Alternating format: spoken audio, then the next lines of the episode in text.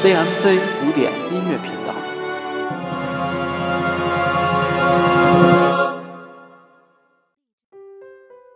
这里是周末古典乐，我是 Van Kurt。从本期节目开始，将为大家带来马勒 D 小调第三交响曲。第三交响曲一共有六个乐章，马勒为每个乐章都赋予了一个标题。第一乐章叫做《夏日来临》，第二乐章叫《草地上的鲜花告诉我》，第三乐章叫《森林里的动物告诉我》，第四乐章叫《人类告诉我》，第五乐章叫做《天使告诉我》，第六乐章叫做《爱告诉我》。在这里，依然为大家选取马勒传中的部分介绍，与大家一起分享。所以可以看出来，每个乐章都比前一个乐章更上一层。啊，那么马勒也在后来写道，是一种演进的哲学观形成了，每个乐章都上升至了一个更高的高度。自然环境、植物、动物、人类、天使和上帝。这些标题最终都被摒弃，在后来的演出中，第三交响曲没有详细的乐曲介绍。同时，比以往任何时候都清晰的是，马勒不想让我们把第三交响曲看作是绝对的音乐。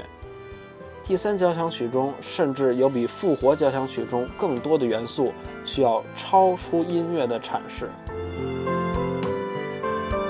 否则，我们如何才能理解第四和第五乐章所选择的文本？如何理解第一乐章令人难以置信的多样化音效？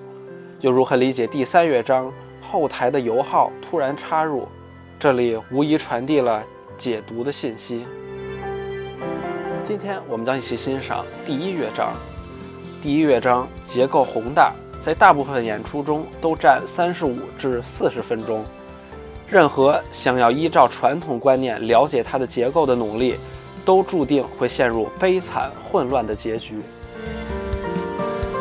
很多时候，对比鲜明的声音就像一个奇异的万花筒，任何连贯的交响乐论点都无法驾驭。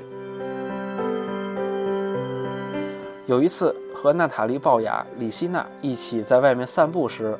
马勒的注意力被村子里传来的似乎并不和谐的混合声音吸引：旋转木马、手摇风琴、露天市场摊位以及铜管乐队。你听到了吗？马勒说：“那是复调音乐，是我的灵感所在。”在马勒的音乐当中，“复调音乐”这一术语在任何地方都不如在第三交响曲第一乐章中明显。从广义上说，这一乐章交替使用了三种音乐：开场时的黑暗、原始的声音，马勒将其描述为牧神的苏醒；第二是大自然温和的声音，比如风儿的低语、琴弦的颤音、木管模仿鸟儿的叫声；以及第三种沙哑而响亮的露天市场和军队进行曲。最后，军乐队成为了主导。代表着夏日的来临。